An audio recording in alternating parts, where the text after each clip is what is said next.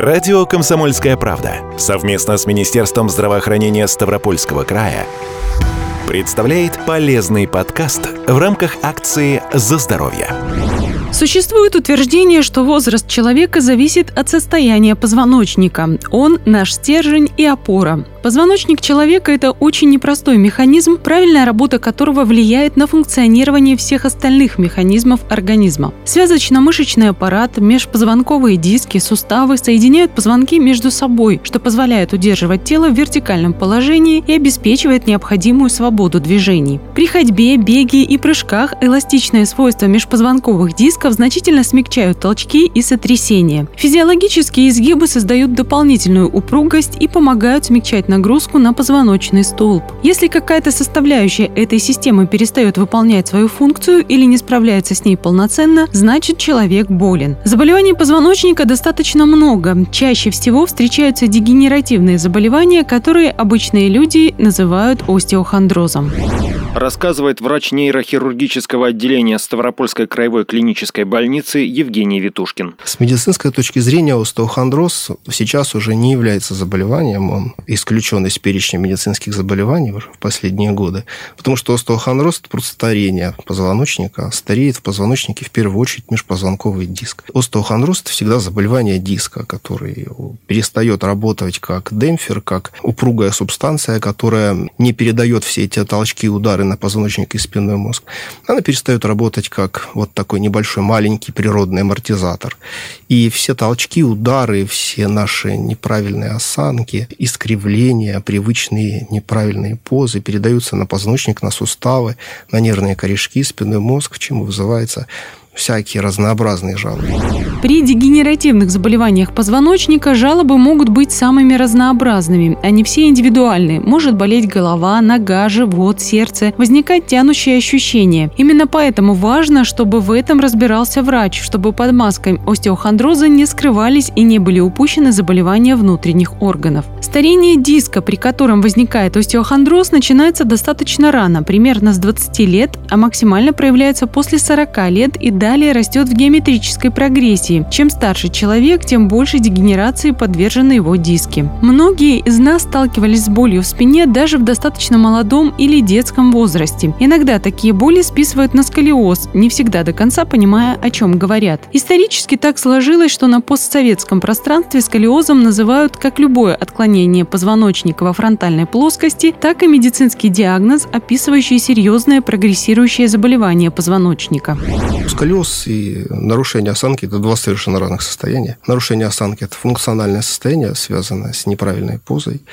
с привычной неправильной позой и уже привычным спазмом мышц. А вот э, сколиоз – это вообще отдельная группа таких заболеваний, которые носят либо врожденный, либо приобретенный характер.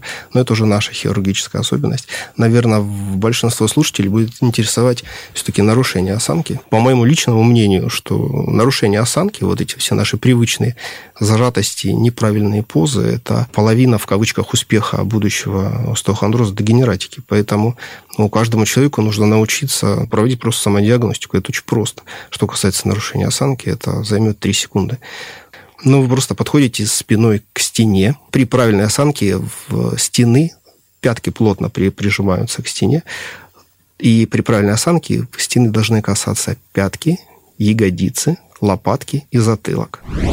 Часто приходится слышать и о такой проблеме, как радикулит. Это довольно распространенное заболевание периферической нервной системы. Ему подвержено более 10% населения планеты старше 40-50 лет. И в последние годы болезнь молодеет. Основной признак радикулита – сильная боль, сохраняющаяся и при движении, и в покое. Место расположения ее зависит от места, где поврежден позвоночник. Радикулит – это напрямую связано с позвоночником. Это воспаление нервного корешка, который проходит через небольшие отверстия на каждом уровне позвоночного столба. Но причина радикулита разная. Бывает воспаление, бывает какой-то компримирующий или сдавливающий, по-русски говоря, агент, который сдавливает в виде грыжи, в виде стеноза и тому подобных вещей. Не всегда радикулит и часто радикулит – это не хирургическая проблема, можно справиться так, но да, это напрямую связано с позвоночником. Нарушение осанки можно предотвратить, приучая ребенка с малых лет следить за этим. Человек, кому может обойти стороной и радикулит, а остеохондроз проявится только в почтенном возрасте и не будет слишком беспокоить. А вот от травм не застрахован никто.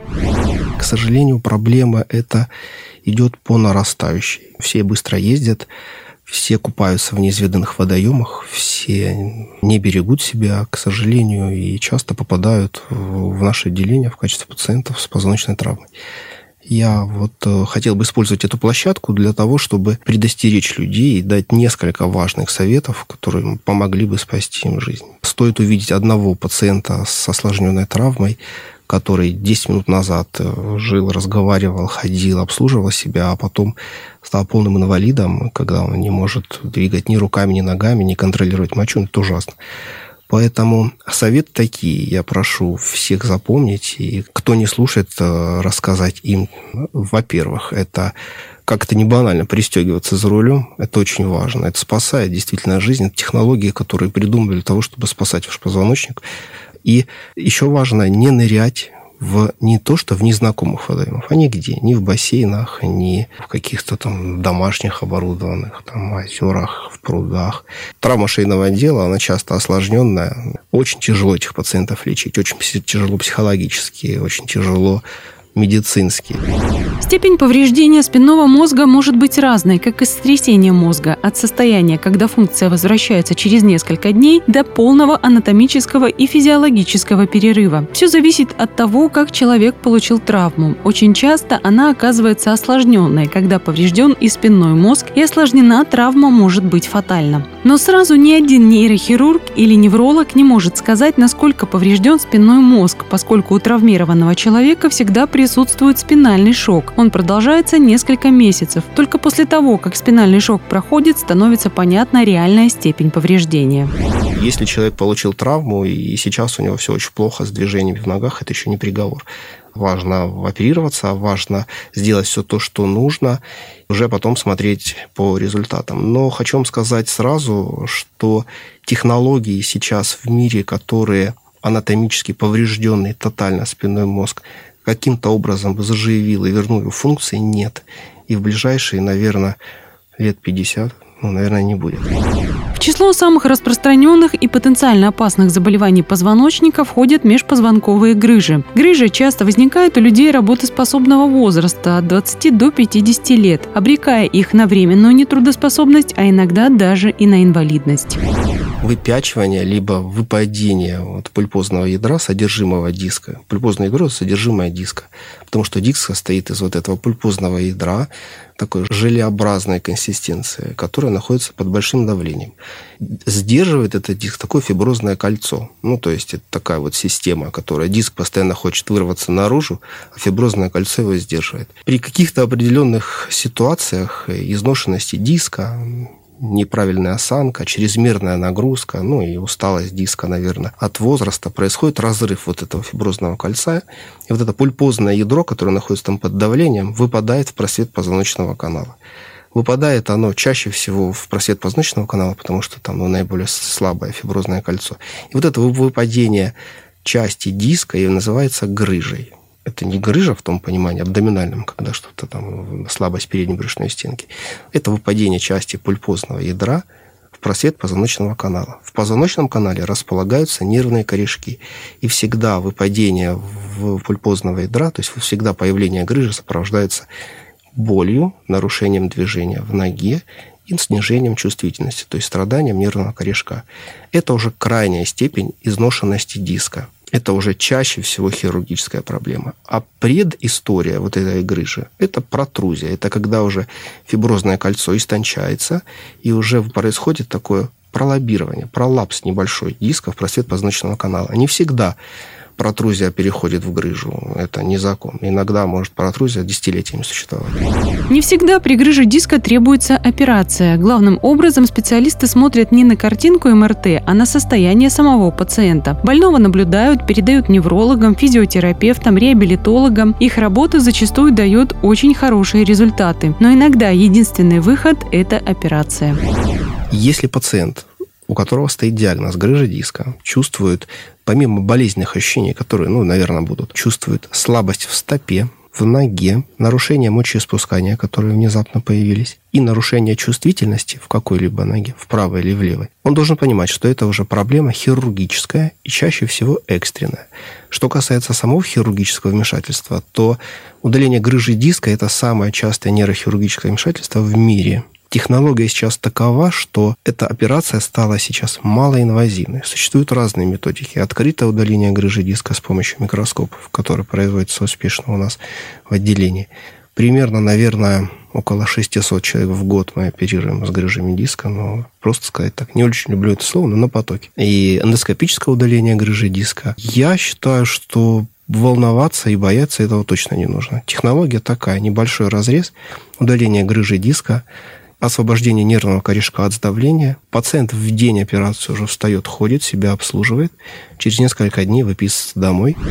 Нейрохирургия в своем развитии шагнула достаточно далеко. Сейчас врачи ставят на ноги даже тех, кто еще несколько лет назад был бы прикован к постели в течение месяцев или остался навсегда в инвалидном кресле. Самое главное сейчас, мне кажется, для хирургии позвоночника это вообще вот прорыв, который случился, ну, наверное, последние 20 лет. Это имплантируемые системы.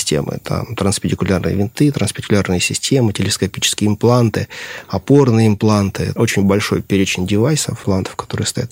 Что нам это дает? Это дает нам возможность активизировать пациента сразу. Такого уже нет, как раньше показывали, что человека обмотали гипсовыми лангетами, он месяцами лежит, э, подносят под него судно. Пациент мобилен, в нашем случае сразу же, после большинства наших нейрохирургических вмешательств с имплантами, мобилен сразу. Это позволяет нам сразу пациента поднять. Пациент ходит, себя обслуживает. Это очень важно и психологически, и для здоровья очень полезно, потому что нормально ходит в туалет, нормально дышит, у него нет застойных явлений, пролежней и тому подобных вещей. Есть масса способов помочь пациентам с различными заболеваниями позвоночника. Главное – не откладывать визит к специалисту, если проблемы уже возникли. Нейрохирургическое отделение Ставропольской краевой клинической больницы расположено в Ставрополе на улице Семашка, 1. Телефон справочной службы 8 800 700 ровно 74 19.